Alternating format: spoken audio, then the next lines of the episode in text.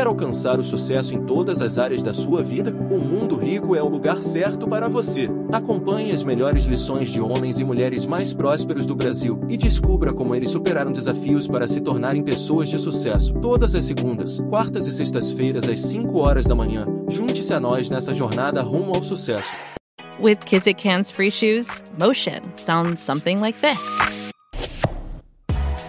Kizik helps you experience the magic of motion. With over 200 patents and easy on, easy off technology, you'll never have to touch your shoes again. There are hundreds of styles and colors, plus a squish like nothing you've ever felt. For a limited time, get a free pair of socks with your first order at kizik.com/socks. The longest field goal ever attempted is 76 yards. The longest field goal ever missed? Also 76 yards. Why bring this up? Because knowing your limits matters, both when you're kicking a field goal and when you gamble. Betting more than you're comfortable with is like trying a 70 yard field goal. It probably won't go well. So set a limit when you gamble and stick to it. Want more helpful tips like this? Go to keepitfunohio.com for games, quizzes, and lots of ways to keep your gambling from getting out of hand. E eu queria começar a nossa conversa com uma pergunta. Eu gostaria que você respondesse a essa pergunta levantando a mão. Quem aqui acredita que viver nos dias de hoje não é para os fracos? Quem aqui acredita que viver nos dias de hoje não é fácil? Quem acredita que não é fácil viver nos dias de hoje? Levante a mão, por favor. Quase 100% de vocês. Quando eu vou às empresas, eu costumo perguntar para os colaboradores, e não importa o nível hierárquico, eu costumo perguntar para os colaboradores o seguinte: do que você precisaria para cumprir teus objetivos profissionais com excelência e superando expectativas? Do que você precisaria? E a vasta maioria das pessoas, quando eu faço essa pergunta, me responde, em geral, recursos. Por exemplo, se tiver mais verba, se tiver mais dinheiro, eu consigo atingir os objetivos profissionais com excelência, superando expectativas. Se tiver mais tempo, eu consigo atingir esses objetivos profissionais. Se tiver mais pessoas na minha equipe, mais capital humano, eu consigo atingir meus objetivos. Se tiver uma equipe mais tecnicamente qualificada, eu consigo atingir os objetivos profissionais dessa maneira. Veja que falamos aqui de recursos. É interessante isso, porque hoje eu quero contar três histórias para vocês. Eu quero contar três histórias que vão te ajudar a entender como o ser humano funciona. Eu sou neurocientista, e o que faz um neurocientista? Eu estudo o cérebro humano. Eu estudo como o cérebro humano funciona, e eu espero contar para você hoje um pouco da história de como essa maquininha que está aí dentro da sua cabeça, como ela funciona. E a primeira história que eu quero contar para você é uma história bastante antiga, ela começa 150 mil anos atrás. 150 mil anos atrás, no leste da África. Esse era o pôr do sol que nós víamos 150 mil anos atrás, porque lá já existiam seres humanos do gênero Homo e da espécie Sapiens. Homo sapiens como nós, 150 mil anos atrás já habitavam o leste da África. Se você olhasse um cara que vivia 150 mil anos atrás e comparasse com uma pessoa hoje, você não veria diferença.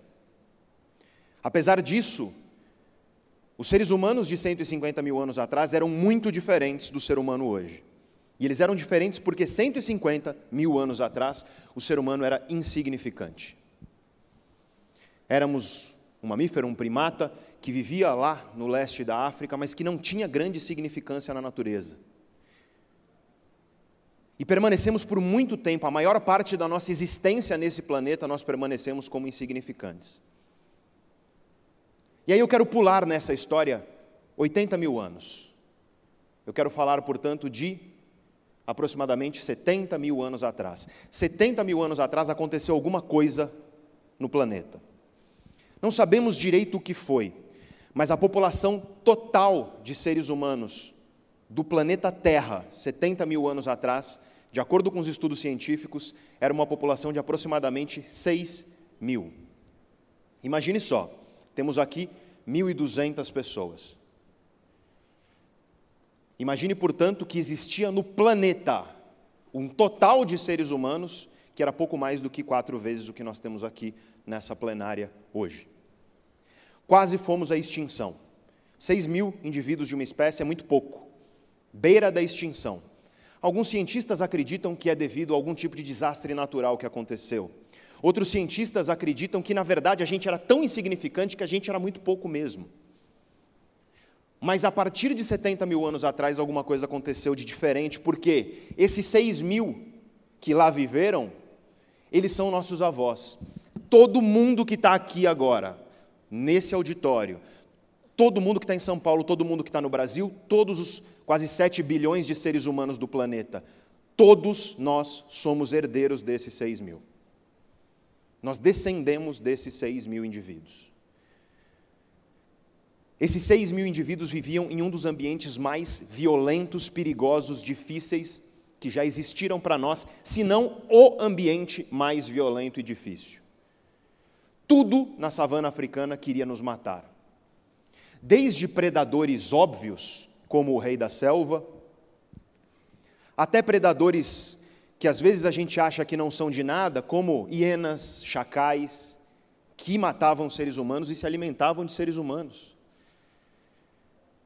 Isso fazia com que nós não pudéssemos simplesmente, sem cautela, sair andando pela savana africana, e você pode dizer, então a gente se esconde, vamos nos esconder nos arbustos, vamos nos esconder nas árvores. E lá na savana africana, nos arbustos e nas árvores, você encontra bichos como esse, essa cobra que é a mamba negra, uma das mais violentamente venenosas que existe no mundo. Essa é uma das cobras mais venenosas que existem, você morre em um dia se ela te morder e ela se esconde pelos arbustos. Essa e tantas outras. E aí você diz: bom, mas na savana africana, lá de onde viemos, 70 mil anos atrás, tinha alguns bichos legais. Tinha o elefante. Eu fui a um santuário de elefante recentemente. O elefante é um bicho bonzinho, tranquilo. É porque você conheceu o elefante domesticado. O elefante que desde pequenininho é cuidado pelo ser humano, porque elefantes são, estão entre os bichos mais violentos que você encontra na savana africana. É um dos bichos que mais mata seres humanos que existem. E aí você diz, mas pô, todos os bichos então queriam nos matar? Tem o hipopótamo. Eu vi outro dia um vídeo de hipopótamo no Facebook. Ele estava dormindo, bonitinho. E curiosamente, hipopótamo também é um dos bichos que mais mata seres humanos. Esse rapaz se aproximou demais de um hipopótamo, ele conseguiu fugir. Mas hipopótamos viram barcos, matam seres humanos, tudo no ambiente dos nossos ancestrais 70 mil anos atrás, tudo queria nos matar. Esse é um dos ambientes mais difíceis de se viver. É de lá que nós viemos. É desses 6 mil indivíduos que nós viemos. E esses 6 mil, você deve concordar comigo, eles tiveram que ser especiais. Esses 6 mil seres humanos, eles tiveram que ser criativos, inovadores, eles tiveram que ter garra, uma capacidade de apanhar, cair, aprender com a queda e levantar mais forte. Eles tiveram que enxergar oportunidade onde só tinha violência. Eles tiveram que enxergar oportunidade onde só havia dificuldade. E graças a eles nós estamos aqui hoje. Éramos uma espécie insignificante no leste da África. Hoje somos o mamífero dominante do planeta. Graças a algo de muito especial, de muito diferente que existia nesses nossos avós de 70 mil anos atrás. A segunda história que eu quero contar para vocês é de um menino que viveu aproximadamente 2.300 anos atrás. Um menino que, com 13 anos, teve um grande privilégio na vida, o privilégio de ser aluno de Aristóteles. Um menino que, com 16 anos de idade, já era conhecido como o Grande. E você sabe que estou falando de Alexandre. Alexandre era príncipe, filho do rei da Macedônia. O pai dele morreu quando ele tinha 20 anos de idade e ele teve que assumir o reinado da Macedônia. Foi um dos líderes militares mais brilhantes da história. Venceu exércitos que tinham em número quase o dobro do que o exército dele. Nunca perdeu uma batalha na vida. Mudou o mundo como ele era. Graças a ele nós estamos aqui porque se não fosse Alexandre, talvez a figura de Aristóteles não tivesse sido tão importante como foi, se não fosse Aristóteles, não haveria ciência hoje. Se não houvesse ciência, provavelmente nós não estaríamos aqui. A terceira história que eu quero te contar é mais recente. Esse é o Samuel Langley, sujeito rico, americano, amigo de pessoas muito ricas e muito influentes, como Andrew Carnegie, o grande empresário americano. Ele era amigo pessoal de um cara chamado Graham Bell, que a gente chama de Graham Bell no Brasil, que é o cara que inventou o telefone e foi o fundador da primeira empresa de telefonia do mundo.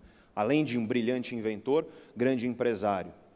Trabalhou em Harvard, rodeado pelas mentes mais brilhantes que existiam, e o Samuel Langley ele tinha um sonho, que era criar um avião pilotado por um homem. Como ele tinha amigos muito influentes, ele recebeu muito dinheiro para esse projeto. O equivalente a hoje 3 milhões de dólares.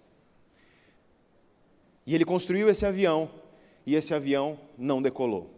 Esse avião caiu em um rio imediatamente na tentativa de decolar, e você sabe que quem construiu o primeiro avião é muito familiar a nós quem é ele. É um mineiro.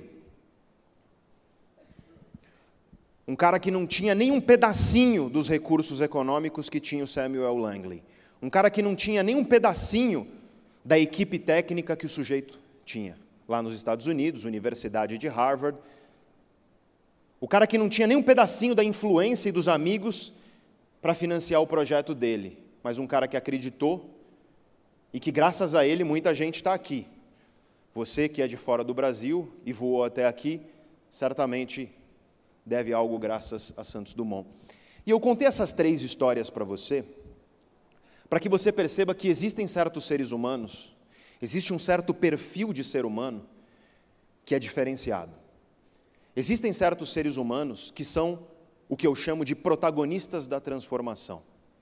São seres humanos que, mesmo em face a dificuldades, mesmo sem recursos, mesmo frente a mundos extremamente hostis, como nossos ancestrais de 70 mil anos atrás, Quase todo mundo aqui levantou a mão e disse: viver nos dias de hoje não é fácil. Então vou fazer uma pergunta agora para você.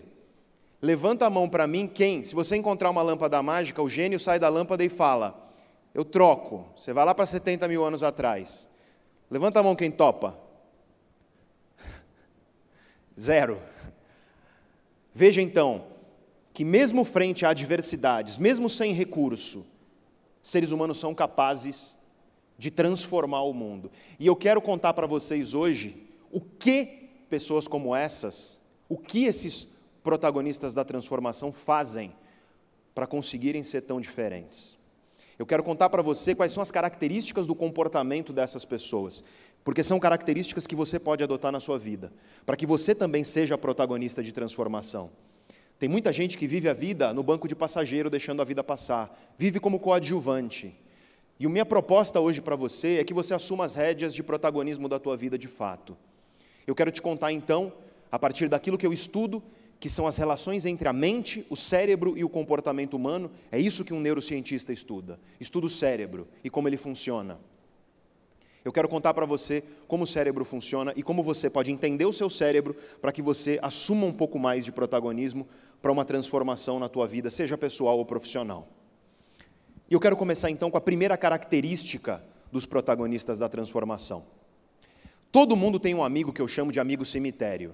Sabe aquele cara que você sai com ele, ele só fala desgraça? Você se benze com a ruda antes de encontrar o sujeito.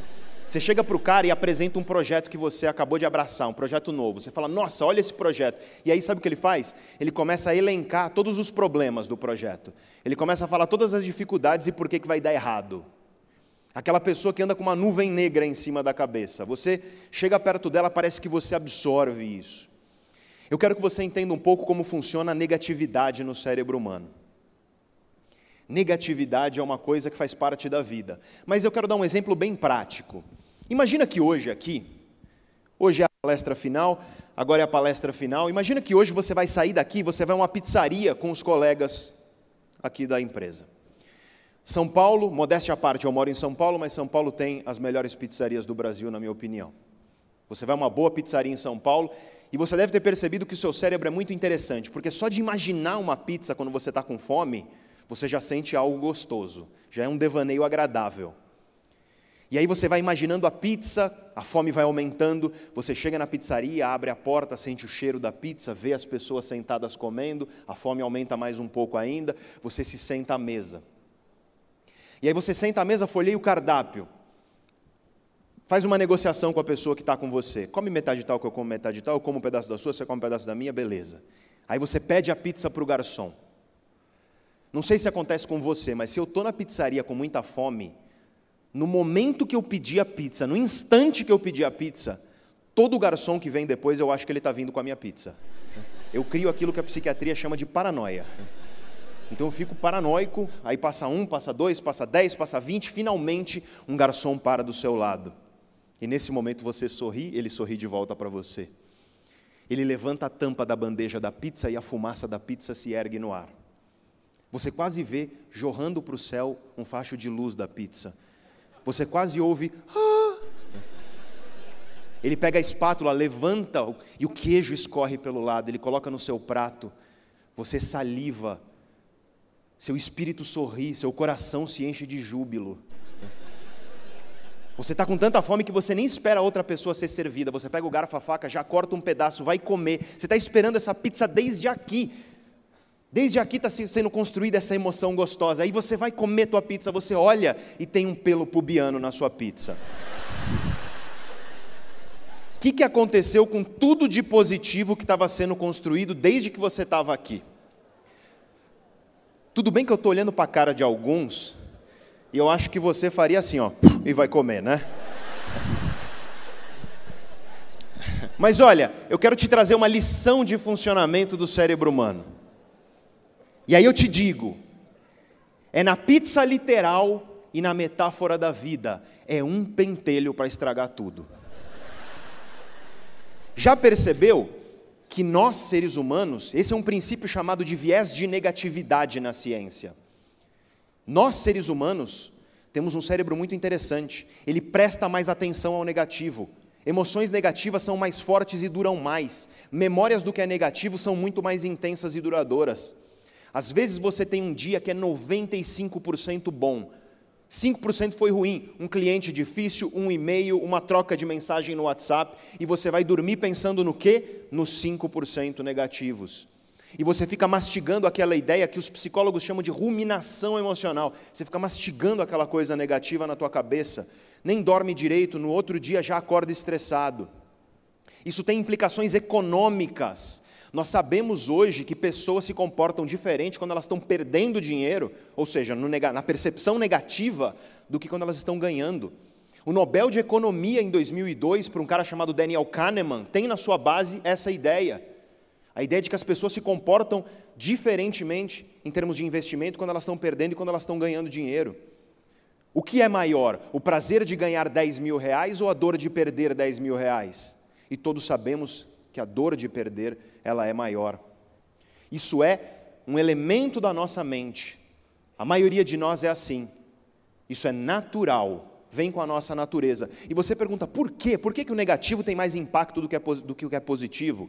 Por que, que é uma coisinha negativa que destrói uma experiência positiva? E eu te digo, vamos voltar para os nossos ancestrais, aqueles seis mil caras que estavam lá. Os nossos ancestrais que sobreviveram naquela savana africana, onde tudo queria matar a gente, onde tudo queria nos violentar, nos matar o tempo inteiro, não foram os nossos ancestrais que ficavam olhando o céu, ficavam olhando as flores, a beleza das árvores. Esses caras não sobreviveram. Quem sobreviveu naquele ambiente foi quem estava antenado na coisinha negativa mínima possível. Porque se você olha muito para a beleza das flores e das árvores, você não percebe o leão que está ali embaixo para te matar é um princípio de sobrevivência e nós herdamos nossos genes desses caras que tiveram que ficar antenados no negativo. Isso é natural. O problema é que hoje a gente não vive mais numa savana africana onde tudo quer nos matar, mas nosso cérebro ainda funciona assim. O problema é que tem gente que olha essa natureza negativa e, em vez de perceber que ela tem um grande perigo para os dias de hoje, tem gente que abraça essa natureza negativa e vira o amigo cemitério que eu falei a pessoa que só fica olhando para o problema, a pessoa que só fica olhando para a dificuldade, a pessoa que só fica apontando as dores e por que as coisas não vão dar certo. E nossos ancestrais, claro que eles ficavam antenados no negativo. Só que se você fica só olhando para o negativo, se você só olha para as dores, para as angústias, para os problemas e por que, que a coisa não vai dar certo, e você no meio disso não enxerga oportunidade, você não sai do lugar, porque sempre vai ter coisa negativa, sempre vai ter problema, sempre vai ter angústia e dor. Isso é um dado da realidade. Os nossos ancestrais estavam lá 70 mil anos atrás, no ambiente mais violento que já houve para o ser humano, no meio de um monte de coisa negativa antenados nessas coisas, mas apesar disso, eles enxergaram a oportunidade de ser mais e de ser melhor, e é graças a isso que nós estamos aqui. A primeira característica de protagonistas da transformação é que essas pessoas são capazes de identificar aquilo que é negativo, mas apesar disso, de construir oportunidades, mesmo em face de dificuldades, mesmo em face de adversidades, de coisas que vão frear o caminho que a gente deseja trilhar. Essa é uma lição importante. Cuidado, porque se você abraça a negatividade, se você é dessa pessoa que vive estressado, reclamando, só olhando para aquilo que há de ruim no mundo, você está fazendo mal para a sua saúde. Pessoas que vivem assim, elas têm mais risco de doenças, elas têm mais estresse, e por ter mais estresse, elas têm mais risco de doenças, desde gripe, porque teu sistema imunológico funciona pior, até depressão e ansiedade, que são transtornos neuropsiquiátricos. No limite, você tem mais risco de doenças cardiovasculares como, por exemplo, infarto do miocárdio, derrame cerebral. E claro, toda doença do cérebro tem um perfil vascular e, portanto, você abre as portas para doença como a doença de Alzheimer, por exemplo. E aí você diz, Pedro, mas eu sou uma dessa pessoa aí que é negativa. Eu sou assim, o que, eu faço para melhorar? E eu te dou uma dica que você pode começar hoje, baseada e documentada em estudo científico. É um exercício que nós chamamos de exercício das três bênçãos. É muito simples. Parece até bobo de tão simples que é. Mas você chega na tua casa ao final do dia e você pega um caderno e escreve à mão. Escreve à mão. Três coisas pelas quais você é grato que aconteceram no teu dia. Três coisas boas que aconteceram no teu dia. Não precisa ser mirabolante, sabe? Ah, nasceu meu neto. Senão você não vai ter o que escrever. Pode ser simples. Minha esposa voltando do trabalho hoje parou na padaria e me trouxe meu sorvete favorito. Três coisas simples. Do lado você escreve por quê? Porque minha esposa, mesmo depois de um longo dia de trabalho, cansada, ainda se preocupa em fazer pequenos gestos para me deixar feliz. Três coisas, três porquês. Faz isso todos os dias, ao final do dia, antes de dormir. Se você fizer isso de um a dois meses, todos os dias, os estudos científicos mostram que, com significância estatística, você reduz negatividade, aumenta teu humor. Você começa a ter melhor disposição, inclusive, para o teu dia a dia. Os estudos mostram que pessoas que sofrem com depressão leve, eu estou falando depressão leve, não depressão moderada nem grave. Pessoas que estão com depressão leve, quando elas adotam esse exercício junto com o restante do tratamento, elas têm uma melhora mais acelerada dos sintomas. Porque esse é um exercício que faz o teu cérebro treinar a olhar para aquilo que é positivo também, a enxergar não só os problemas, mas também as oportunidades, mas também os motivos para você ser um pouco mais grato pela vida que você tem. Essa então é a primeira característica de protagonistas da transformação. Mesmo em face daquilo que é negativo, mesmo em face das dificuldades, eles enxergam oportunidades. Alexandre o Grande enfrentava exércitos que beiravam o dobro do exército dele. E o que ele fazia era, mesmo em face dessa adversidade, enxergar oportunidades, enxergar possibilidades. A segunda característica dos protagonistas da transformação, para entendê-la, você precisa entender o ser humano. Você precisa entender o que nos torna especiais. Pare para pensar. O que o ser humano tem de especial? Acabamos de ver que somos o mamífero dominante do planeta. Acabamos de ver que conseguimos um sucesso biológico que nenhuma outra espécie conseguiu. Conseguimos domar a natureza de diversas formas. Por quê? O ser humano não corre com a velocidade de um leopardo. O ser humano não tem o olfato de um lobo. O ser humano não tem a potência muscular de um gorila. O ser humano não tem os dentes e as garras de um urso. O ser humano não voa e não tem a visão de uma águia. O ser humano não nada particularmente bem ou rápido como um tubarão. O ser humano não tem chifres para se defender. Tem alguns que dizem que tem, mas não para o meu exemplo aqui. Que diabos nós temos de vantagem que permitiu a gente chegar aqui? E claro, está na ponta da língua de todos vocês, a inteligência. Somos um bicho muito mais inteligente do que os outros. E nessa hora, a gente pensa na inteligência individual de um cara como esse aí. Sem dúvida, Einstein foi um dos maiores seres humanos, seres humanos mais brilhantes dos últimos tempos, um dos grandes homens que nós tivemos nos últimos tempos em termos de inteligência e intelecto. Tem coisa que esse cara pensou da cabeça dele que acelerador de partícula hoje está descobrindo que é verdade. Pensamos então na inteligência. Será que a inteligência que nos trouxe até aqui? É. Mas não é essa inteligência que a gente costuma pensar. Não é a inteligência individual de um cara como Einstein que trouxe a gente até aqui.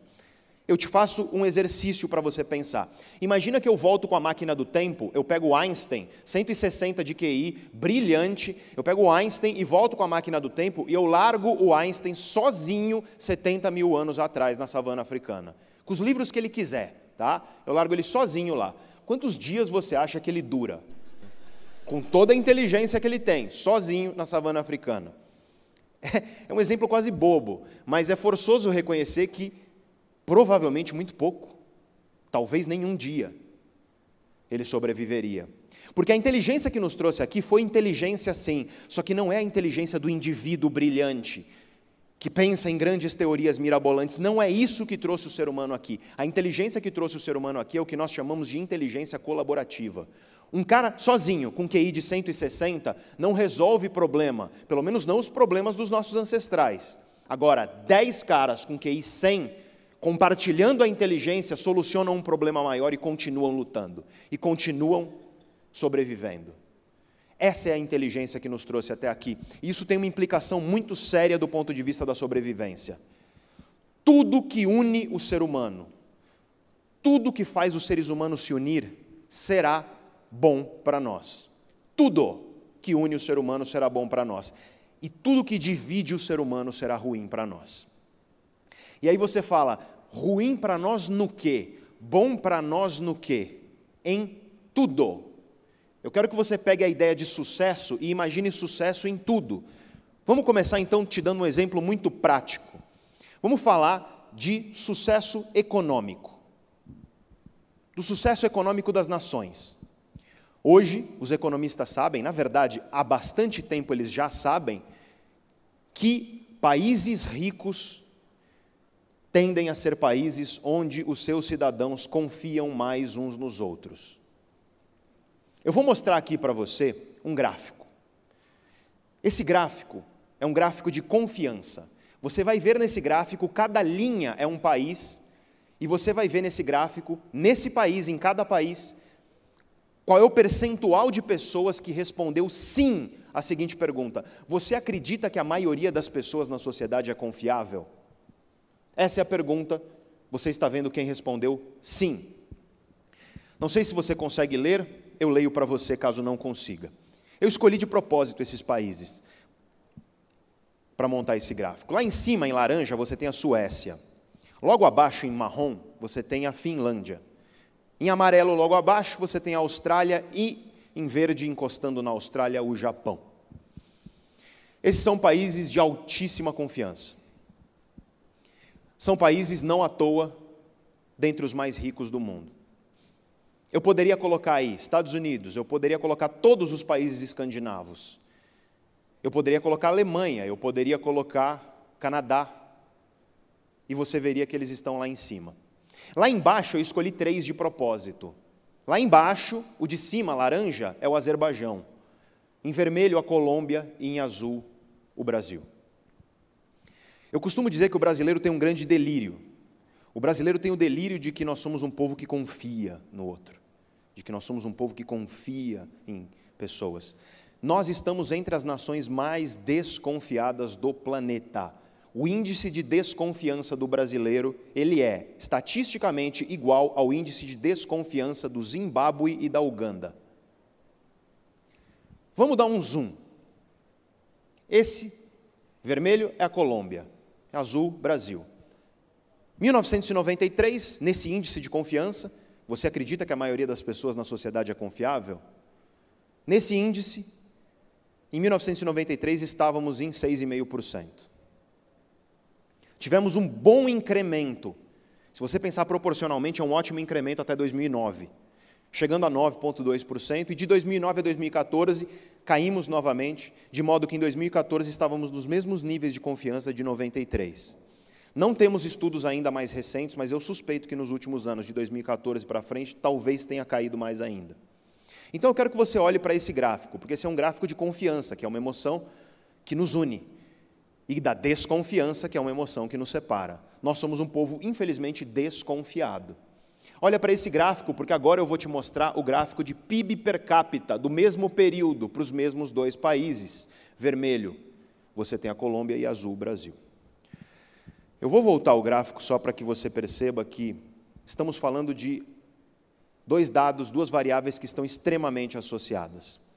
E esse gráfico te demonstra aquilo que eu disse agora há pouco. Países ricos tendem a ser países onde você tem confiança entre os cidadãos. E você pergunta por quê? Existem várias razões apontadas pela ciência, mas eu quero mostrar a raiz de tudo. E a raiz de tudo é que quando a gente desconfia, a desconfiança é uma emoção que ela carrega outra emoção junta. A desconfiança é uma emoção que ela é da mesma moeda emocional de outra emoção que nós chamamos de medo. Não existe desconfiança sem medo. Se você desconfia que o teu esposo ou tua esposa está te traindo, é porque você tem medo que a pessoa esteja te traindo. Se você tem medo do escuro, é porque você desconfia que tem alguma coisa lá.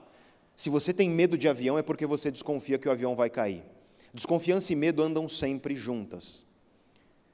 E o problema é que quando nós vivemos em desconfiança e medo, vem uma outra coisa, vem um outro processo emocional junto, que é o pior processo emocional que existe, que é o egoísmo.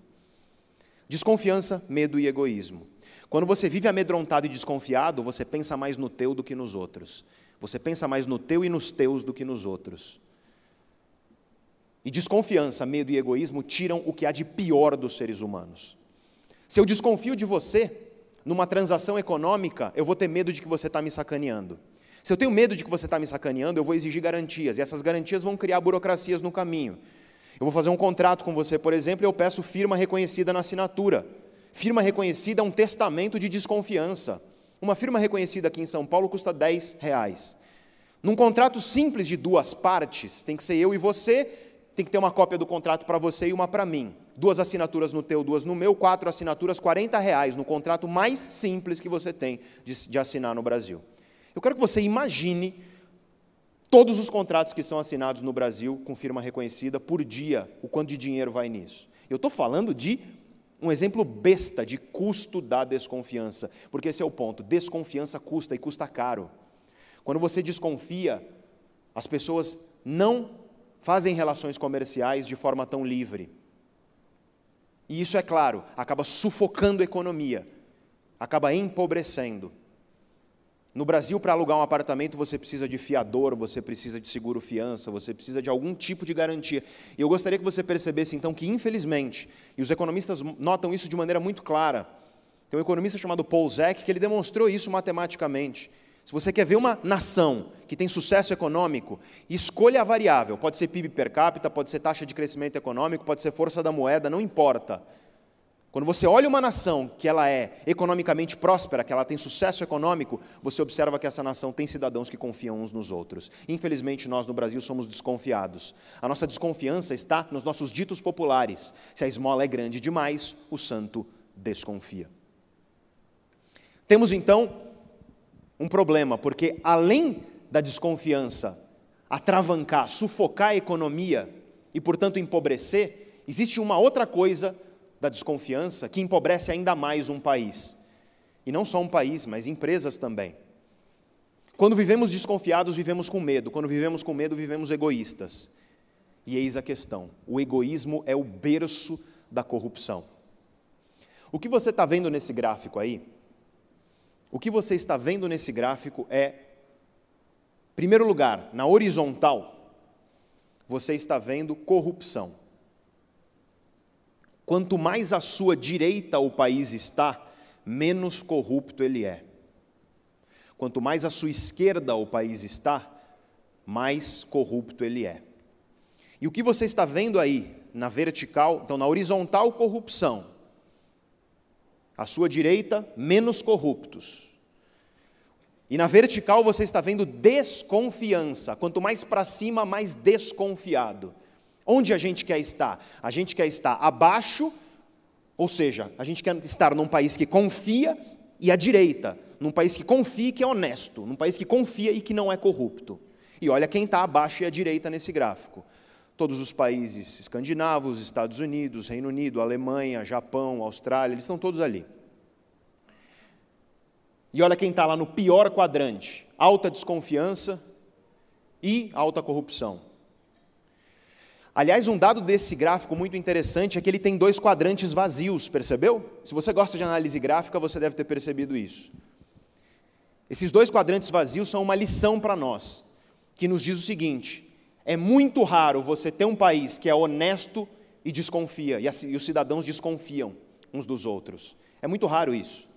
E é também muito raro você ter um lugar que é corrupto e confia.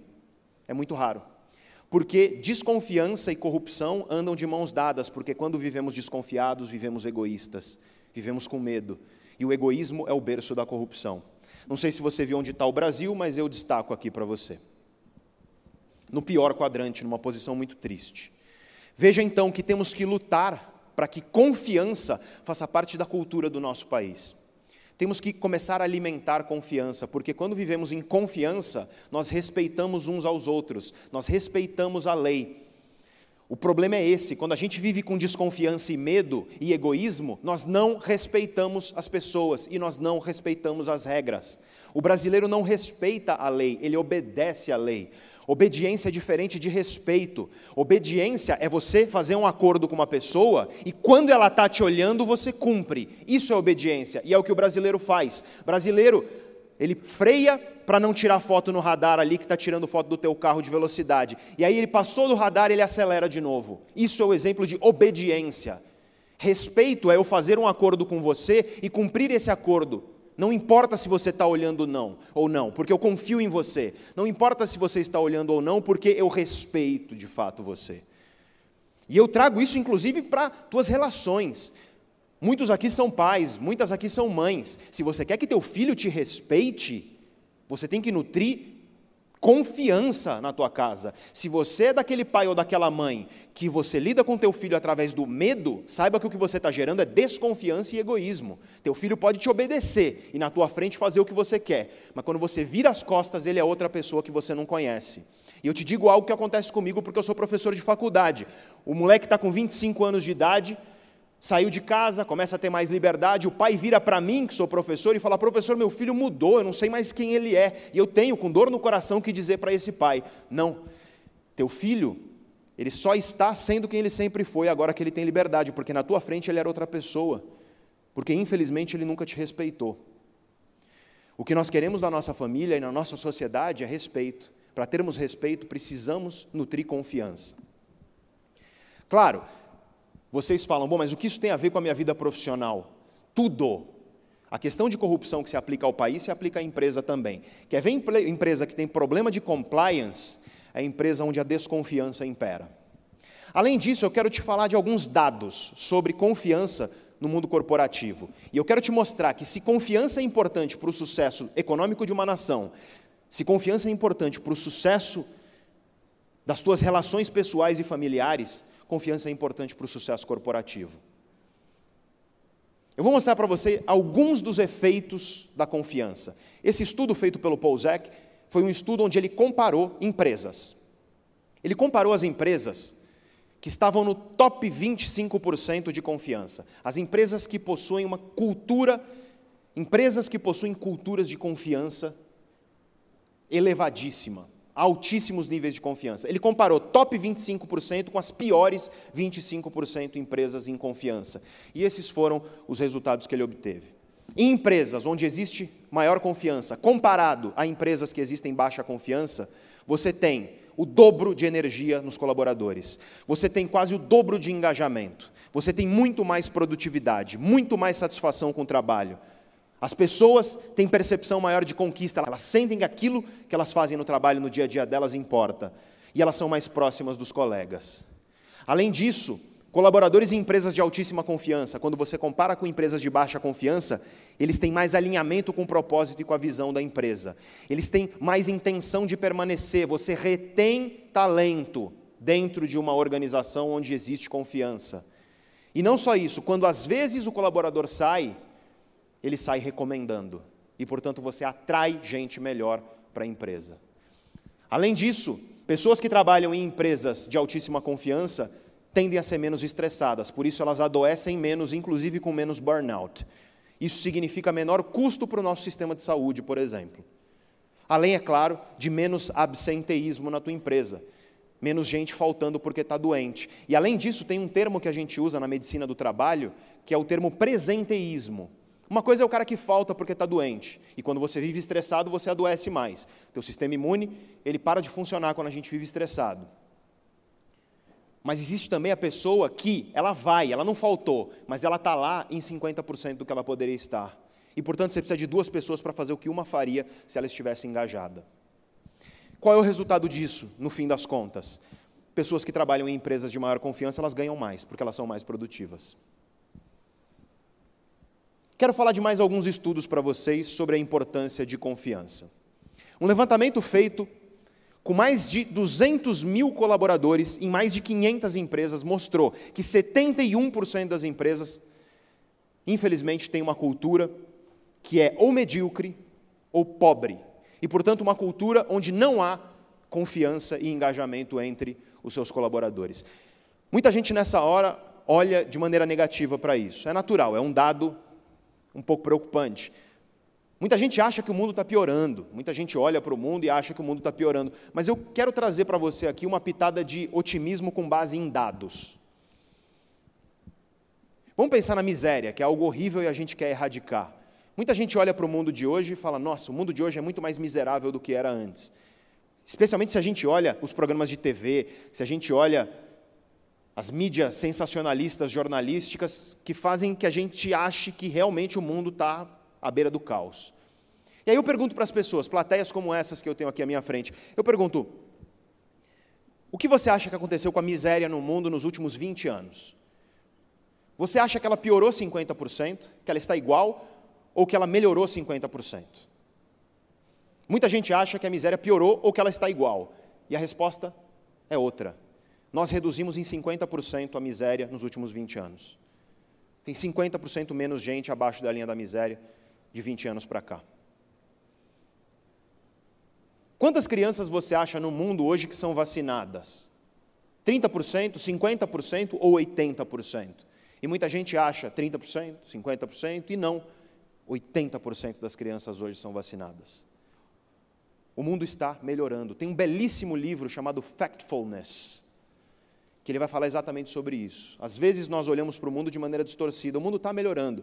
Obviamente que não na velocidade que poderia, obviamente que temos coisas a melhorar ainda. Às vezes damos dois passos para trás para dar cinco para frente, mas o mundo está melhorando. E eu vejo esse dado de 71% das empresas que possuem culturas que são medíocres ou pobres, eu vejo isso de uma forma otimista, eu vejo isso como terreno para a gente melhorar. Podemos adotar culturas melhores nas empresas, porque quando adotamos culturas de confiança, os resultados são impressionantes.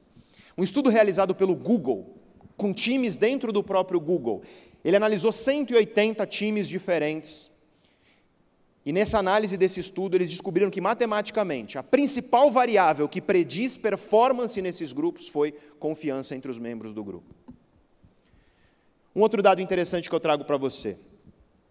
Um estudo mostrou que confiança entre os colaboradores e seus líderes é o segundo fator mais importante para a satisfação com o trabalho numa empresa. E aí você pergunta, qual foi o primeiro fator? Foi dinheiro? Não. O primeiro fator foi respeito com todos os colaboradores por parte da organização. Veja que 50% dos CEOs acreditam que baixos níveis de confiança têm impactos negativos no crescimento da empresa, podem ser uma ameaça para o crescimento da empresa. Nesse caso, eu acho que a gente precisa de mais. 50% me parece pouco. Precisamos de maior conscientização em relação a isso. Porque o resultado é muito interessante. Nós sabemos hoje que empresas de alto engajamento, e lembre-se que o engajamento de empresas com alta confiança é quase o dobro de empresas com baixa confiança. Empresas com alto engajamento são 22% mais lucrativas do que empresas com baixo engajamento. Então, estamos falando aqui de algo muito concreto. Nutrir confiança é absolutamente importante para sucesso dentro das organizações. Líderes precisam nutrir confiança com seus liderados. Você precisa nutrir confiança com as suas lideranças. Quando uma cultura de confiança ocorre dentro de um ambiente onde seres humanos estão trabalhando, aquilo que há de melhor de nós é tirado. O ser humano, dentro de um ambiente de desconfiança, quando o ser humano vive desconfiado, o ser humano arrisca, só que ele arrisca para o egoísmo. A corrupção é um perfeito exemplo disso.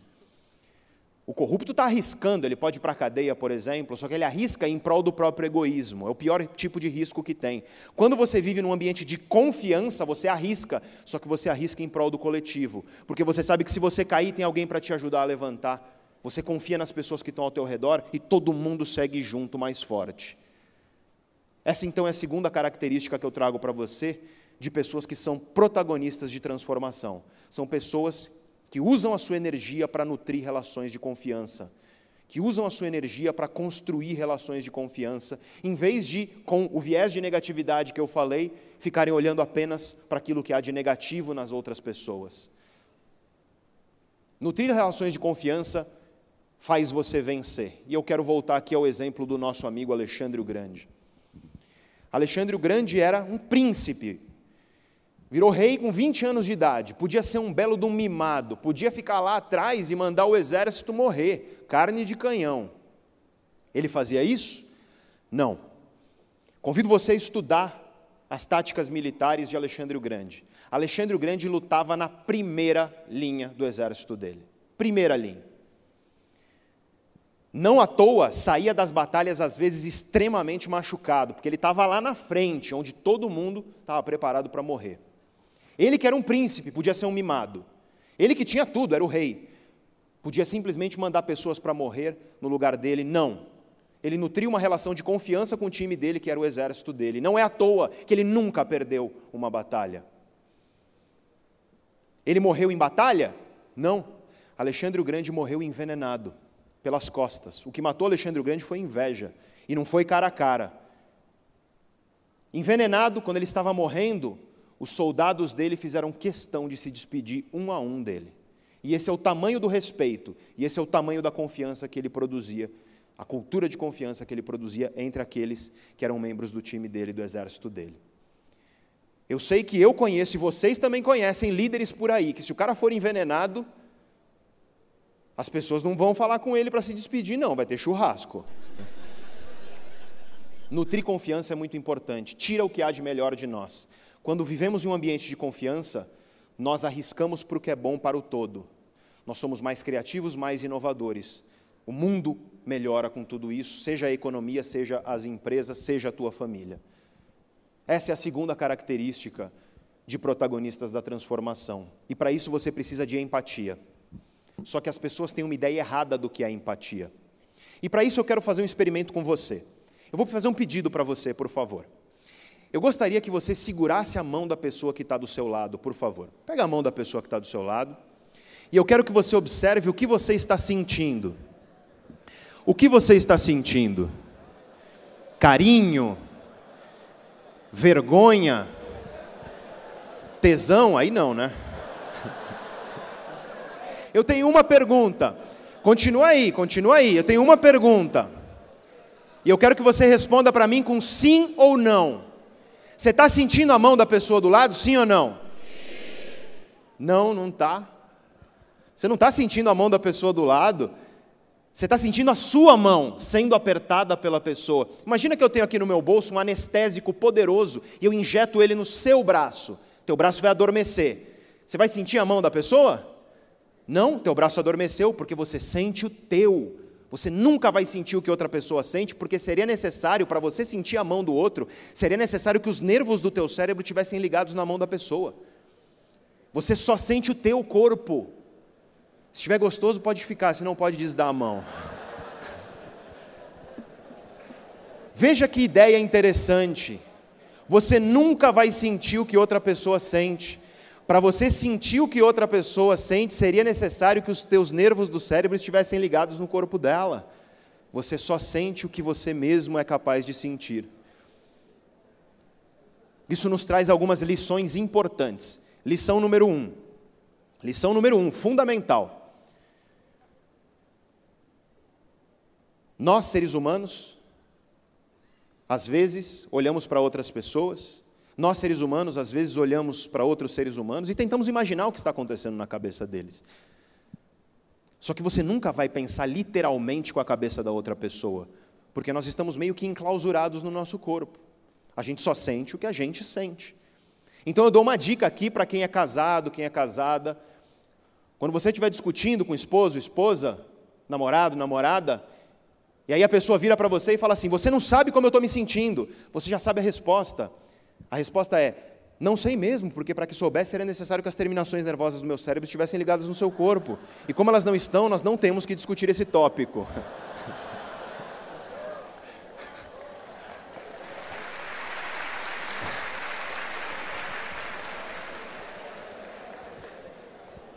Aí você apanha e dorme na rua. Mas é verdade. Estrito senso é verdade. Agora, a lição que a gente tira disso é muito importante, porque tem gente que acha que empatia é você se colocar no lugar do outro. Está errado. Se você se colocar no lugar do outro, é você no lugar do outro. E vai ser, portanto, a tua cabeça. Empatia é você entender que o outro é outro. Que ele tem outra história, outras dores, outras competências, outras fraquezas, outras forças outro perfil emocional, que aquilo que é dor para outra pessoa pode não ter sido para você, mas isso não diminui a dor da pessoa. Porque tem gente que faz isso, ah, eu passei por isso e para mim foi tranquilo. Isso é problema seu, você nunca sentiu o que aquela pessoa sente, e para ela pode ser algo realmente grave. A mesma coisa com as alegrias. Para que a gente promova a confiança, a gente precisa de mais empatia. A gente precisa entender essa questão de diversidade num sentido amplo. Somos diferentes, nunca seremos capazes de estar dentro do corpo de outra pessoa e por isso a gente precisa ouvir mais. A gente vive em um mundo que só quer falar. Pare para pensar no que é o Facebook, é um monte de gente falando. A gente precisa ouvir mais, ouvir com interesse. Eu vou às vezes a jantares e eu vejo casais na mesa do lado. Claramente são casados há muito tempo, eles não se falam, eles ficam olhando para o celular. Não perca a oportunidade de abrir teu mundo aqui para o mundo de outra pessoa. A gente só consegue abrir nosso mundo para o de outra pessoa se a gente ouve sem julgamento, se a gente ouve sem preconceito, se a gente entende que aquela pessoa é outra e respeita o fato dela ser outra. Isso é essencial para que a gente construa um ambiente de confiança. Falei de duas características de protagonistas da transformação. Primeiro, mesmo em frente à negatividade, enxergar a oportunidade. Segundo, nutrir relações de confiança. E eu quero falar agora da terceira característica, que é estar preparado. Infelizmente, as pessoas cometem um grande erro em relação ao conhecimento. As pessoas, os seres humanos, têm uma capacidade muito interessante. Nós, seres humanos, conseguimos nos preocupar. Nós conseguimos nos preocupar. Tem um ótimo livro sobre ansiedade de um neurocientista americano chamado Robert Sapolsky, e o nome do livro é Zebras não têm úlcera. Já viu uma zebra no documentário? Ela fica lá comendo a grama dela. Quando aparece um leopardo, ela corre. Se ela escapou, ela volta a comer a grama dela. Sabe, meio blasé, meio tranquilona? Zebras não têm úlcera, nós temos, por quê? Porque nós nos preocupamos, nós conseguimos antecipar o futuro, nós conseguimos pensar nas coisas que podem acontecer de errado no futuro e de positivo também, é claro. O problema, o problema é que as pessoas cometem um grande erro, um grande equívoco, um equívoco apontado por uma das mais belas escolas de filosofia da história, uma, uma escola de filosofia que floresceu na Grécia Antiga e na Roma Antiga, uma escola chamada Escola Estoica de Filosofia, os estoicos. Os estoicos diziam, e esse é um elemento central da filosofia estoica. Primeira coisa que você tem que fazer na tua vida para você viver uma vida que vale a pena é você observar no mundo as coisas que não estão no seu controle. Usa teu conhecimento para entender perfeitamente o que não está no seu controle. Conheça aquilo que não está no seu controle, mas conheça também aquilo que está no seu controle. E a tua energia toda, depois que você tomar esse conhecimento, toda a tua energia vai ser investida naquilo que está no seu controle. Por que os estoicos perguntam, e eu faço essa pergunta a vocês: qual é a utilidade da preocupação com o que não está no teu controle? Para que serve? Eu não estou dizendo para você ser um ingênuo, um tolo, e ser pego de surpresa por coisas que não estavam no seu controle. Tome consciência, use seu conhecimento para entender o que não está no seu controle, mas o teu foco de energia, ele deve ser naquilo que está no teu controle. E esse é o problema. Muita gente foca a energia justamente no que não está no controle, e fica reclamando, e fica lamuriando, e fica apontando o dedo para coisas que não estão no controle. Qual é a utilidade disso? Você não controla o que outras pessoas pensam e sentem. Você pode tentar influenciar as outras pessoas, mas no limite você não controla. Você não controla a economia, você não controla o mercado, você não controla o clima. Para que você vai ficar gastando tua energia com coisas que você não controla? Acorda todo dia de manhã, olha para o que está no teu controle e foca nisso. Porque esse é o ponto, tanto da questão da negatividade que eu já falei, quanto da questão da nossa energia aqui. Energia é um recurso limitado. Se você está dedicando energia àquilo que é negativo, se você está dedicando energia para olhar os problemas, para olhar por que não vai dar certo, necessariamente, necessariamente você não está dedicando energia para o que é positivo. Porque a gente não tem energia infinita. Se você está colocando energia ali, você não está colocando aqui. Tem uma frase de um escritor americano chamado Leon Uris, que eu gosto muito, e ele diz assim: Parece que para os nossos amigos nós não temos tempo, mas para os nossos inimigos nós temos todo o tempo do mundo. Parece que para os nossos amigos nós não temos tempo, mas para os nossos inimigos nós temos todo o tempo do mundo. Muita gente fica colocando toda a energia naquilo que te faz mal. E muita gente fica colocando toda a energia naquilo que não está em nosso controle. Estar preparado é tomar consciência do que está fora do seu controle, para você não ser pego de surpresa, mas focar a tua energia de fato naquilo que está no teu controle, construindo oportunidades para que amanhã você seja um pouco melhor do que hoje. Essa é a grande questão e essa é a grande lição. E esse é o terceiro elemento que eu trago a você de pessoas que são protagonistas de transformação. São pessoas que focam o seu tempo e a sua energia naquilo que está em seu controle, em vez de ficar reclamando e apontando o dedo para o que não está no controle. A quarta característica de pessoas protagonistas da transformação tem a ver com o nosso auto-engano. Sempre que eu dou palestras como essa, eu pergunto às pessoas: o que é mais fácil mudar, uma crença ou um comportamento? E a maioria das pessoas me responde comportamento. Aliás, eu convido você a fazer essa pergunta para pessoas aí que você conhece. Pergunta: o que é mais fácil mudar, uma crença ou um comportamento? E você vai ver que a maioria das pessoas fala que é mais fácil você mudar um comportamento do que uma crença. Beleza, então você acha que mudar comportamento é mais fácil do que mudar crença? Então eu te pergunto agora: o que é mais fácil? Você começar a sua dieta hoje, saindo aqui agora, ou você crer piamente que vai começar segunda-feira. Entendeu que a gente muda a crença com uma grande facilidade? Por quê? Por que, que mudamos crenças? Mudamos crenças porque mudar comportamento não é um processo gostoso. Mudar comportamento exige gasto de energia, exige, exige enfrentar desconforto. Nosso cérebro é um cérebro que evoluiu na natureza para preservar energia. Nosso corpo, somos uma máquina biológica. Os animais da natureza não gastam energia à toa. Os animais da natureza gastam energia para três coisas. Número um, para fugir de ameaças. Número dois, para procurar alimento e, portanto, gasta energia para conseguir mais energia. E número três, gastamos energia também para procriar, para reprodução, para sexo. É para isso que nós gastamos energia. É por isso que você nunca vai ver aquele documentário, sabe, Globo Rural, National Geographic, você nunca vai ver Jaguatirica fazendo crossfit. Não vai ver isso, porque os animais não gastam energia à toa. Energia na natureza, lá, 70 mil anos atrás, para os nossos ancestrais, é um recurso escasso. Você não consegue energia fácil. Então, o que a natureza trouxe nos nossos genes? Preguiça. Guarda guarda energia para quando é preciso. A questão é que aqueles seis mil caras que estavam lá atrás precisavam o tempo inteiro, porque eles estavam desbravando o mundo. Só que hoje não tem mais savana africana, não tem mais mundo para desbravar, exigindo todos os dias que você corre ou morre. Não é assim mais. Hoje, você precisa agir não mais pelas pressões que estão acontecendo, Hoje você precisa agir pelas suas escolhas, e isso é difícil, porque mudar comportamento é desconfortável e gasta energia. É por isso que a gente prefere, a gente prefere ficar deitado, guardando energia, tomando um chope, acumulando energia. comendo uma besteirinha, assistindo novela ou Netflix. É por isso que a gente odeia ir para a academia. Sempre tem alguém nessa hora que fala assim: ah, eu adoro ir para academia. É porque você é bizarro, né? É um jeito mal criado de dizer que você é uma exceção estatística. Tá? Você é uma exceção estatística, que bom para você. Mas a maioria de nós não, e todo mundo aqui sabe. A maioria de vocês sabe quão difícil é você ter o ímpeto de levantar e ir para a academia. É muito difícil, não é fácil. Por quê? Porque gasta energia. Mudar gasta energia. Pensar diferente gasta energia.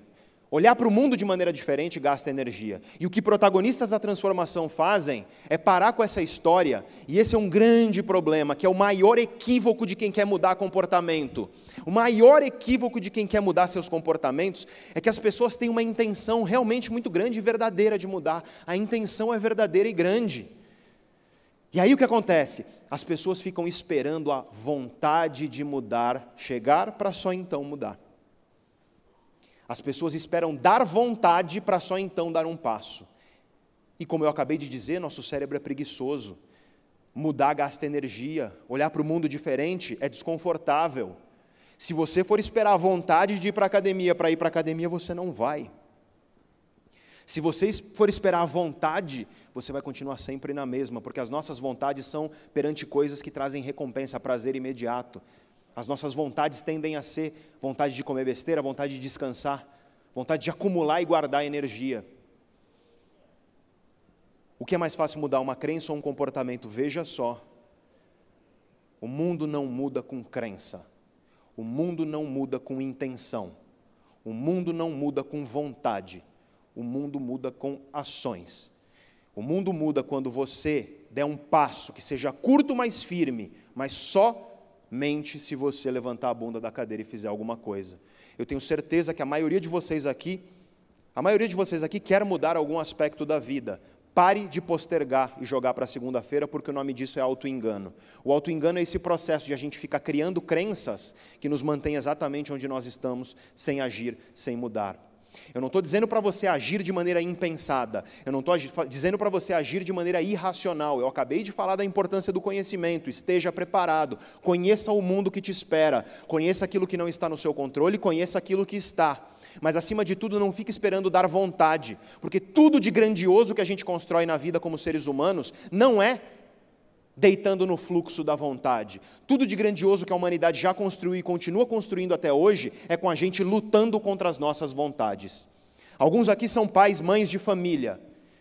Quantas vezes você não teve vontade no casamento? Quantas vezes você não teve vontade nas suas relações familiares de largar a mão, de ir embora por causa do estresse, por causa das brigas que ocorrem às vezes, das dificuldades, e você lutou contra essa vontade. É por isso que você se orgulha da tua família hoje. É porque você lutou contra essas vontades imediatas. Eu estou aqui na frente de uma série de profissionais e eu sei que todos vocês passaram por uma série de dores para chegar aqui. Para você chegar no patamar profissional que você está, quantas dores você teve que enfrentar? Quantos dias você não teve vontade de ficar deitado? Quantas reuniões você não teve vontade de entrar porque você sabia que ia ser duro, que ia ser difícil? Quanto cliente pentelho que você teve que enfrentar? E foi lutando contra essas vontades imediatas que você enfrentou, foi lá e fez.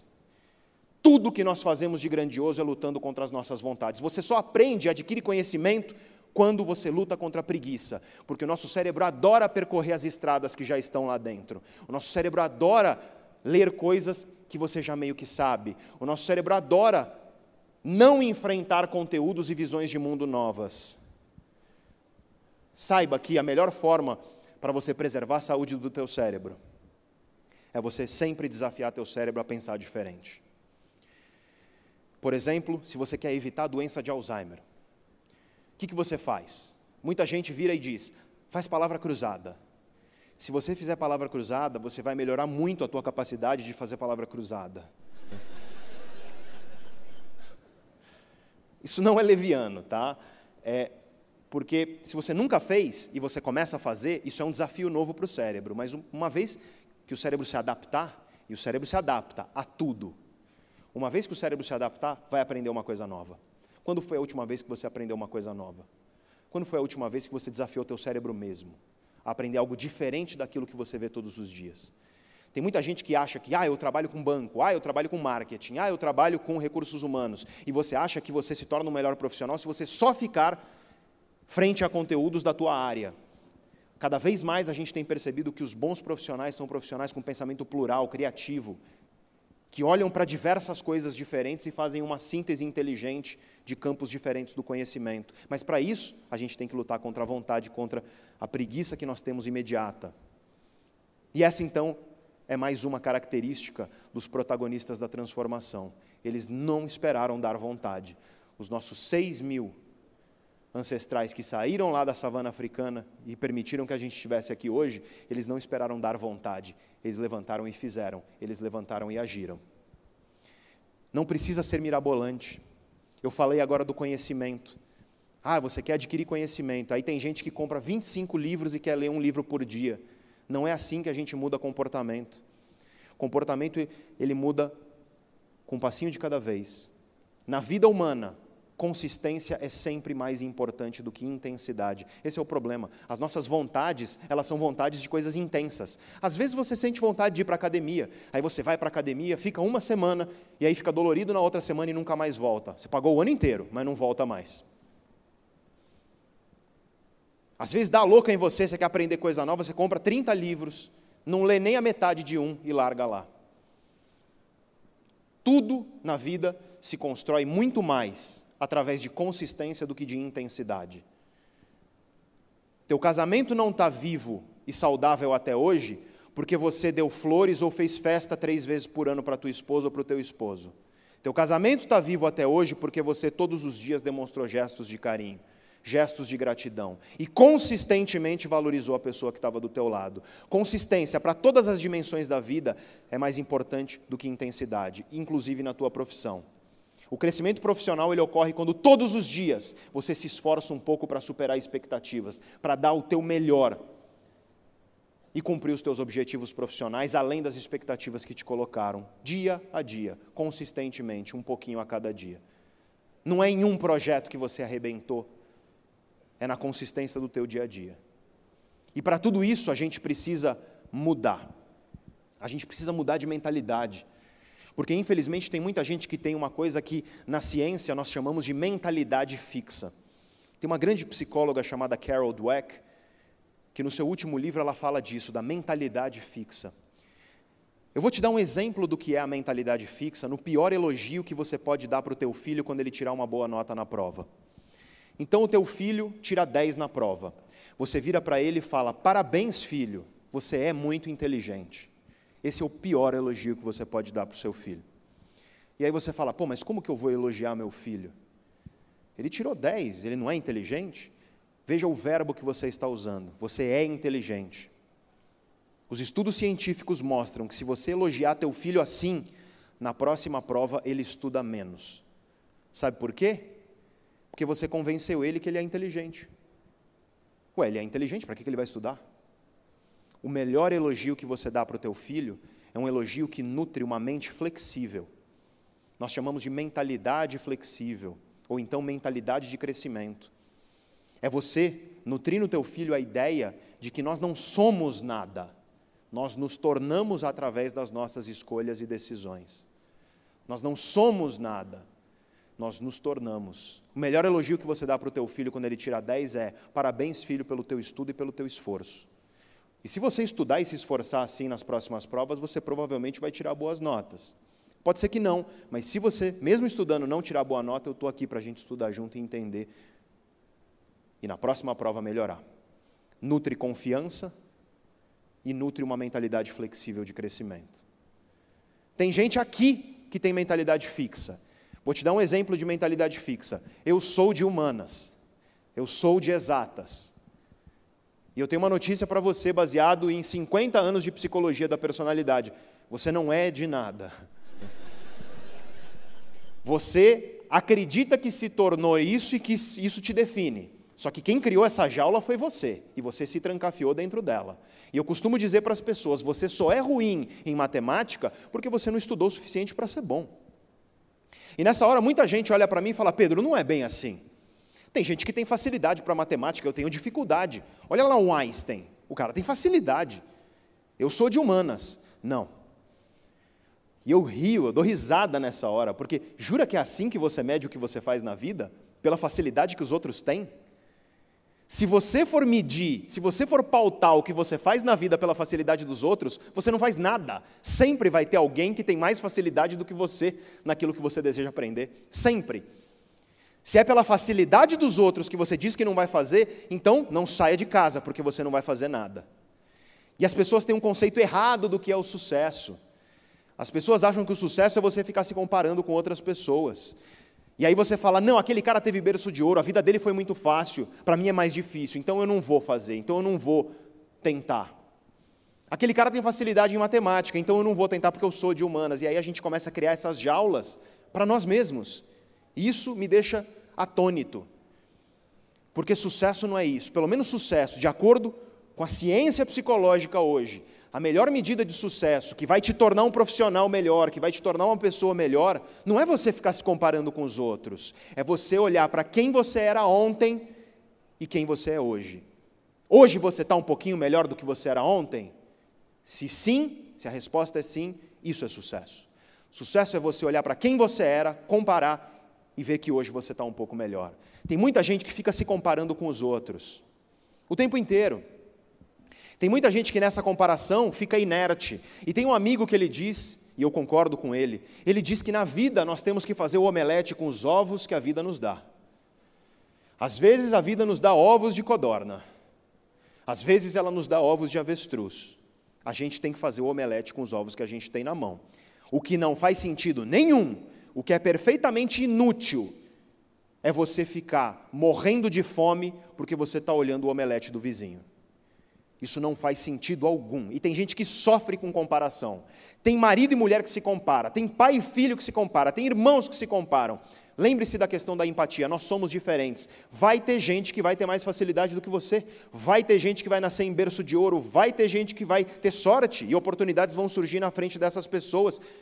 Mas isso é problema seu? Você controla isso? Está no seu controle a vida de outras pessoas? Não. No teu controle está o que você faz da sua. Faça o omelete com os ovos que a vida te dá. Claro que temos que lutar para que todos tenham igual oportunidade, temos que brigar por isso, não temos que ser passivos. Mas no limite na nossa vida, o máximo que a gente pode fazer é lutar em prol de uma igual oportunidade e lutar para que a nossa vida amanhã seja melhor do que ela é hoje. Para que amanhã a gente olhe para trás, porque esse é o ponto. Eu não estou dizendo que se você estudar matemática, você vai virar um Einstein. Seria delirante da minha parte isso. Mas eu estou dizendo isso, eu te garanto, que se você estudar matemática hoje, amanhã você vai saber um pouco mais de matemática do que você sabia ontem. Isso eu te garanto. Porque o nosso cérebro ele é capaz de se reinventar, ele é capaz de aprender e de se flexibilizar para que ele seja melhor amanhã do que ele é hoje. Essa é a medida de sucesso que nós temos que ter. Parando de nos comparar com os outros e nos limitar com os outros. Parando de usar mentalidade fixa e dizer, eu sou assim mesmo. Quer ver um exemplo de mentalidade fixa? A pessoa vira e fala: Olha, eu sou do signo de Ares, então comigo é assim: falou, vai levar uma patada mesmo. Para de usar astrologia para justificar o fato de que você é uma pessoa desagradável. Olha, eu sou touro, então sou teimoso. Falou, não adianta tentar me convencer, porque eu não vou me convencer. Para de usar astrologia para justificar o fato de que você não quer gastar um joule de energia para pensar diferente. Para de usar mentalidade fixa para dizer que você está naquele lugar e ponto final, e começa a entender que nós temos avanço suficiente na ciência para nos mostrar que a gente consegue ser melhor amanhã do que a gente é hoje. E a melhor coisa que você faz é parar de se comparar com os outros. Eu dei exemplo de grandes homens no começo da palestra, não para você se comparar com eles. Eu não quero que você se compare com Santos Dumont, eu não quero que você se compare com Alexandre o Grande. Eu quero que você se inspire nessas pessoas. Eu quero que você veja que o que essas pessoas fizeram foi acreditar que era possível melhorar. Elas não ficaram gastando energia se comparando com outras. Elas lutaram para construir uma vida melhor e conseguiram, e graças a elas nós estamos aqui, direto ou indiretamente. É muito importante, então, nós termos uma mentalidade flexível de crescimento frente às adversidades que a vida nos dá. E a última característica que eu quero trazer para vocês de protagonistas da transformação é a principal. Infelizmente, o ser humano vive uma terrível ilusão de imortalidade. A gente acha que vai viver para sempre. Essa é a entrada de um cemitério aqui no Brasil. Nós que aqui estamos, por vós esperamos. chegam no seu aniversário e falam assim: parabéns, mais um ano de vida. Está errado, é menos um ano de vida. E aí você fala: nossa, o cara vai terminar a palestra do jeito mais macabro que eu já vi. Você diz: pô, isso é muito triste. Não é triste. Sabe o que é triste? Triste é você chegar no final da tua vida, olhar para trás e se arrepender. Se arrepender por ter só ficado olhando para aquilo que é negativo e para os problemas, em vez de abraçar oportunidades e de cavar caminho para oportunidades. Triste é se arrepender por olhar para trás e perceber que, em vez de nutrir laços de confiança, você nutriu desconfiança e, portanto, acabou se isolando. Triste é você olhar para trás e perceber que você desperdiçou a tua vida gastando energia e tempo com coisas que não estavam no teu controle. Triste é você olhar para trás e perceber que você ficou esperando da vontade, em vez de você levantar e fazer alguma coisa. Triste é você perceber porque você foi cabeça dura e dizendo que eu sou assim e ponto final, você não aproveitou as oportunidades de transformação que a vida te dava. Triste é a gente achar que vai viver para sempre. Porque infelizmente o ser humano se adapta. O ser humano se adapta. Isso é muito bom para algumas coisas, porque aconteceu algumas coisas na tua vida, eu tenho certeza. Alguns aqui, término de relacionamento romântico. Você levou um pé na bunda, terminou a relação, você ficou triste, muito triste, porque é uma dor real. Alguns de vocês aqui já tiveram problemas financeiros difíceis. Você achou que você não ia conseguir superar aquilo e você conseguiu. Porque o cérebro humano ele é muito forte nesse sentido, a gente consegue se recuperar. O cérebro humano se adapta a quase tudo. Raras são as coisas que nos jogam para baixo e nos deixam lá. Nosso cérebro ele é equipado com essa capacidade de resiliência, de apanhar e continuar lutando, e especialmente de aprender com a porrada que a gente toma para lutar mais forte. Só que o problema é que esse cérebro que se adapta às coisas negativas, ele não vai discernir entre coisa negativa e positiva. Isso significa que o nosso cérebro também se adapta às coisas positivas. Vocês fizeram faculdade, eu vou te dar um exemplo. Quando você olhou teu nome na lista de aprovação do vestibular, lembra? Você ficou radiante de felicidade. Você ficou empolgado, enfurecido de felicidade, euforia realmente. Seis meses depois você queria que acabasse. Você se adaptou. A gente se adapta às coisas positivas. Quando você conseguiu esse emprego que você tem agora, ou quando você foi promovido ao cargo que você está agora, você ficou radiante de felicidade. Às vezes saiu para comemorar com a família. Seis meses, um ano depois, já começou a reclamar das menores coisas que existem no dia a dia. Já começou a pensar na próxima promoção. A gente entra na loja para comprar uma coisa, e aí compra. A gente queria muito aquilo. Quando a gente está indo para fora da loja, não dá nem os dez passos até a porta. A gente olha e fala, ah, da próxima vez eu vou levar aquele ali. A gente se adapta às coisas positivas. E isso é muito triste, porque a gente para de valorizar aquilo que há de positivo na nossa vida. Hoje nós sabemos na ciência que a principal variável para a nossa felicidade, de acordo com todos, sem exceção, estudos científicos, a principal variável para a nossa felicidade são as nossas relações relações de qualidade. Não é à toa que confiança é tão importante para o sucesso das nações, para o sucesso das empresas, para o sucesso das relações familiares. E por isso as relações de qualidade são fundamentais para a nossa felicidade. Só que nós nos adaptamos também às pessoas que nós amamos, por exemplo. No começo de uma relação amorosa, flores, gratidão, alegria, carinho, e aí você se adapta. Nós nos adaptamos às relações familiares que não são relações românticas, como por exemplo pai, mãe, irmão, filho. A gente se adapta e começa a tratar a pessoa como se ela fosse um vaso de samambaia que vai estar sempre lá à nossa disposição. E um belo dia, essa pessoa vai embora. É o pai que vai embora da nossa vida, é o irmão que vai embora da nossa vida, é o filho que vai embora da nossa casa e, por não ser valorizado, não consegue, nem que queira, ser próximo a você. É a esposa que cansa porque não é valorizada, levanta e vai embora. A natureza nos tira as pessoas, a única certeza que nós temos é a morte, e um dia nós morreremos e as pessoas que nós amamos também. E aí, nesse vazio deixado pelas pessoas que vão embora, que surge o pior sentimento humano que existe, que é o arrependimento. Só que eu gostaria que você percebesse que o arrependido, ele sofre de um tipo ruim de esperança. Pior tipo de esperança que existe, que é a esperança que vem do verbo esperar. O arrependido esperou esperou a hora certa, esperou o momento certo, esperou dar vontade, esperou em vez de viver, esperou em vez de abraçar as oportunidades que a vida lhe dá, e por esperar não viveu, e por esperar perdeu a vida, desperdiçou sua vida.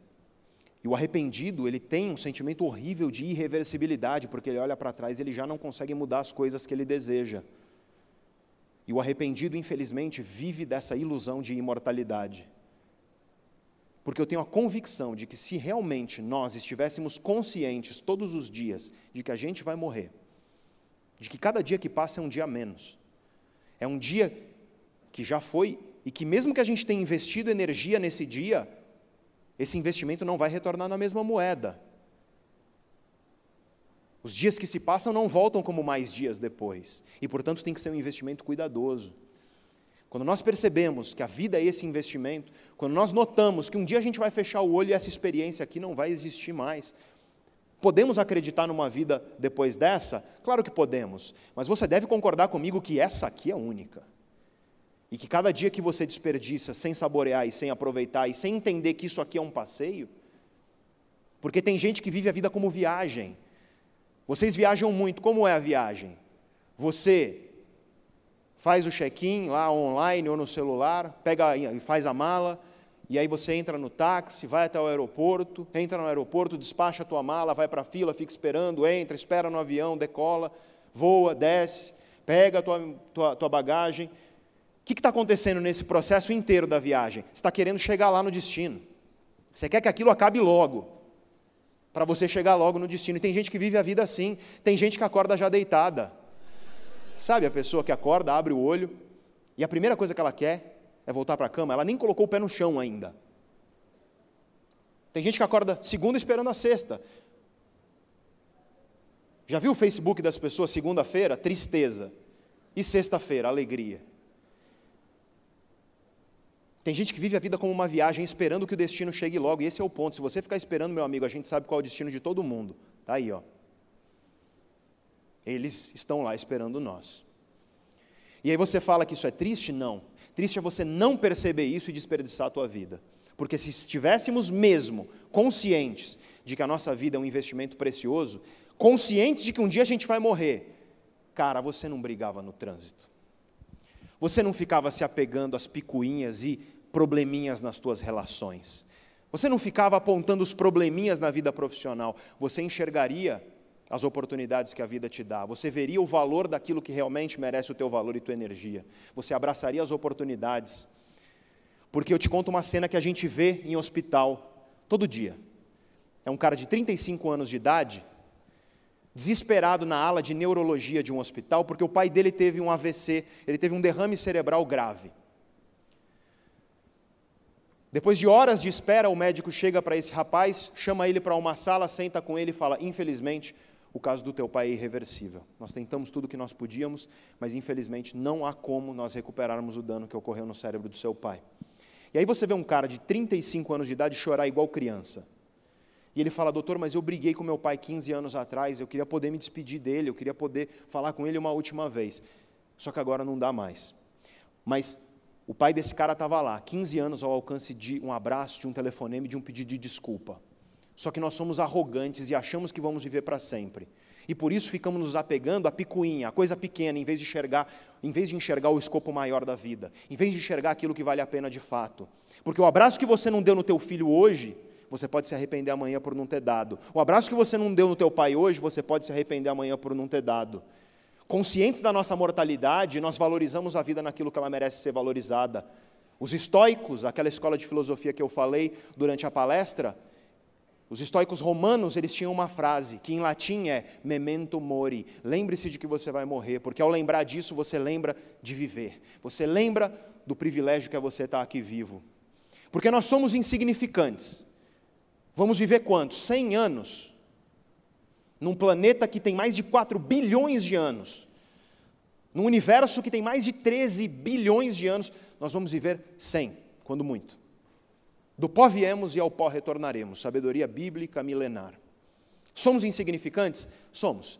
Mas apesar disso, nós somos especiais, porque foi dada a nós a dádiva, o privilégio e a oportunidade de estar aqui nesse planeta hoje, vivos, com esse cérebro que a gente tem. Essa máquina absolutamente fantástica, que é a máquina mais complexa que nós conhecemos na natureza. Um cérebro que, diferente de todos os outros animais, consegue fazer o que a gente está fazendo aqui. Parar, refletir sobre a vida para que amanhã a gente faça um mundo um pouquinho melhor do que o mundo que a gente tem hoje. Parar e refletir sobre a vida para que a gente corrija nossos caminhos enquanto há tempo. E saboreie e aproveite a vida enquanto ela está acontecendo, que é agora. Porque tem um estudo publicado em 2010 estudo de, de, de, pesquisadores da Universidade de Harvard, publicado na Science, que é uma das principais revistas de ciência do mundo, e é um estudo que conclui que se você está aqui nessa palestra agora, e a tua cabeça está em outro lugar, vagueando para longe, a probabilidade é que você esteja infeliz. O nome do estudo é A Wandering Mind is an Unhappy Mind. Uma mente que vagueia é uma mente infeliz. Eu não estou dizendo para você viver só o agora, nós temos um cérebro que tem memória e nós sabemos que é importante para o bem-estar humano se orgulhar das nossas conquistas. Eu não estou falando que você deve viver só agora, porque nós temos um cérebro que pensa sobre o futuro e nós sabemos que é fundamental para engajamento, fundamental para bem-estar, termos objetivos e metas no futuro. Mas eu estou falando para você não negligenciar outro aspecto da tua vida, que é a oportunidade que a vida está te dando agora de você saborear um pouco esse caminho que você está percorrendo por aqui.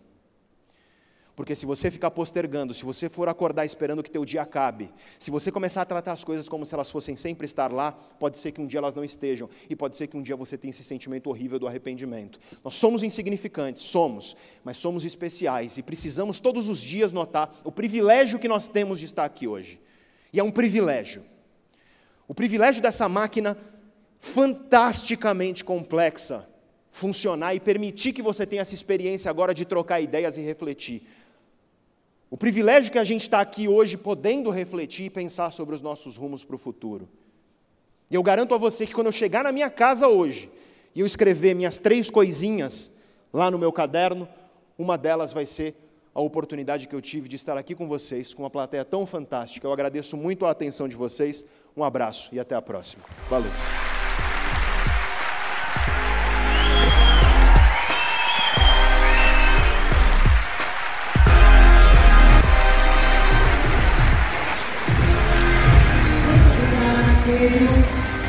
Obrigada pela